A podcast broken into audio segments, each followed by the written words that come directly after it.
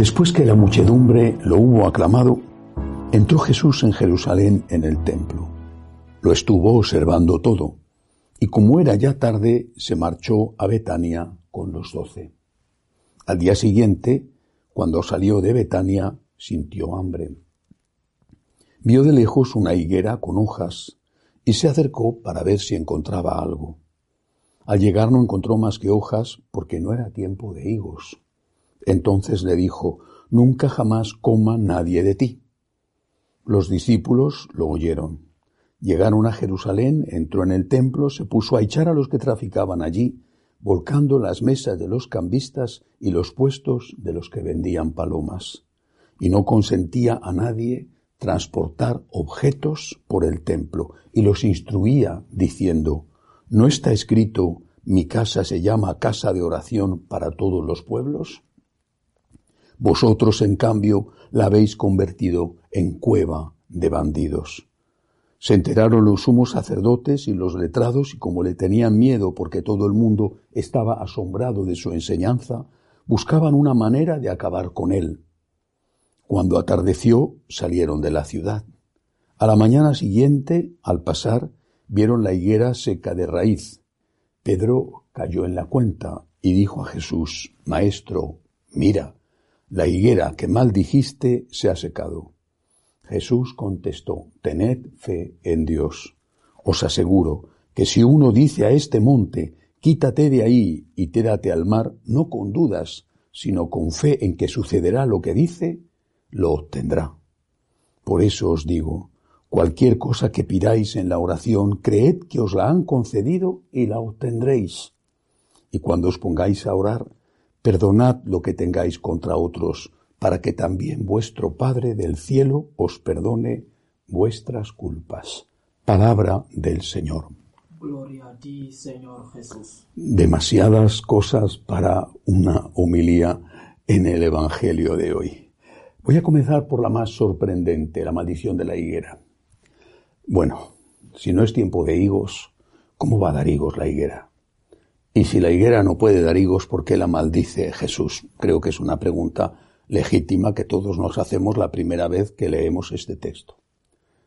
Lo que pasa es que hay que ser del Mediterráneo, hay que ser de sitio de higueras para saber lo que pasa.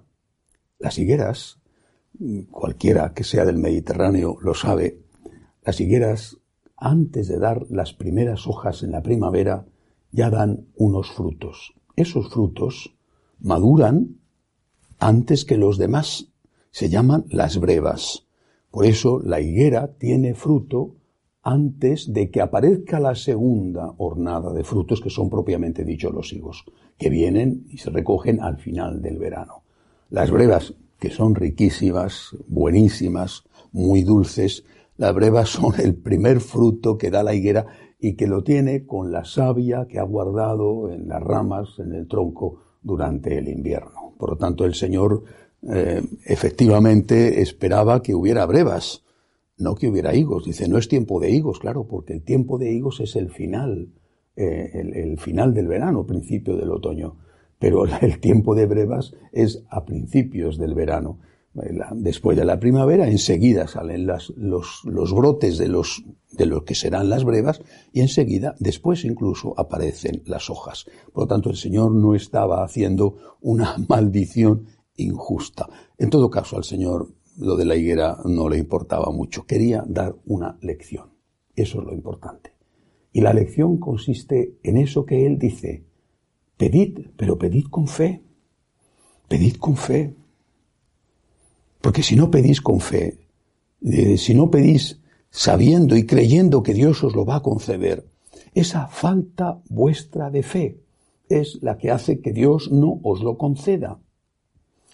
Me cuentan, me contaban hace años una, una historia, un, motorista, un chico joven con una moto, bueno, se le, se le paró la moto, tenía un problema, intentaba arrancarla, no había forma, no había manera, y una viejecita que pasaba por allí le vio apurado y le dijo, mire usted joven, eh, vamos a rezar una oración y ya verá cómo le arranca la moto.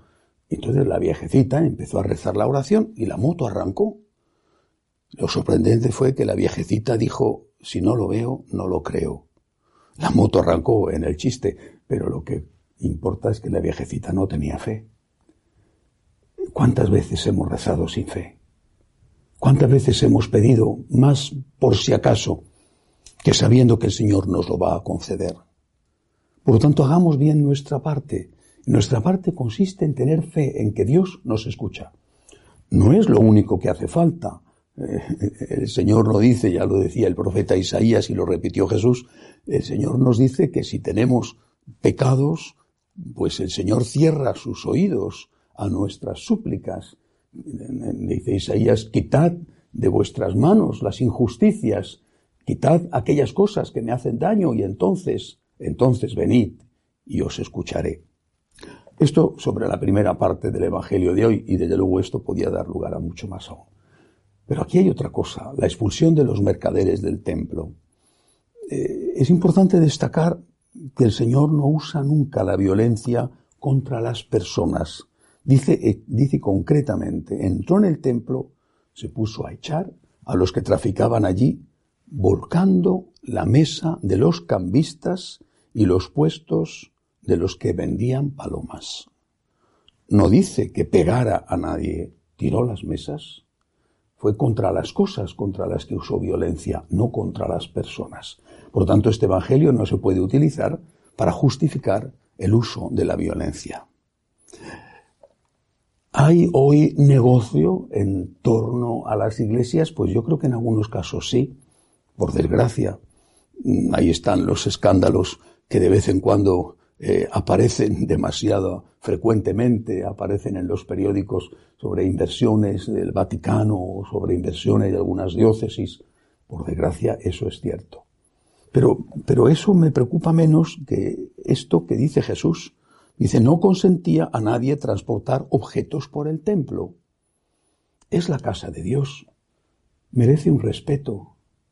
En cambio, con frecuencia, con demasiada frecuencia más que los escándalos de tal o cual compra-venta de inmuebles, eh, más que eso, lo que sucede es esa falta de respeto delante del Señor que está en el sagrario. ¿Cuánta gente se comporta en la iglesia como si estuviera en una plaza. Desde la postura con que está en el templo hasta estar allí eh, consultando el periódico o haciendo eh, deberes de, la casa pensando en cómo hacer eh, la comida o en cómo van a arreglar el armario de la ropa. Por no decir los que hablan, incluso los que critican, los que murmuran, los que se mueven de un lado a otro, Hace falta respeto. Es el Señor. Claro que tenemos confianza con Él porque es nuestro Padre. Sí, pero esa confianza no puede llevarnos a faltarle el respeto a Dios. La confianza puede convertirse en algo que haga daño a aquel con el que tienes confianza. El respeto es algo debido. La confianza es un regalo que el Señor nos da. Pero si el regalo que nos da lo volvemos contra el Señor, Estamos diciéndole al Señor que nos tiene que quitar ese regalo. Por lo tanto, pedir con fe, quitar de, de, los ojos de Dios nuestros pecados para que Él nos escuche y pedir con fe. Y después tener respeto en la iglesia, en la forma de estar, no hablar, comportarse como tenemos que comportarnos, Estamos delante de Dios, estamos delante del Señor, estamos en un lugar sagrado, no es cualquier sitio. Hay otros muchos sitios para hablar, pero ahí, en la iglesia, estamos delante de Dios y tenemos que comportarnos de una manera adecuada. Que así sea.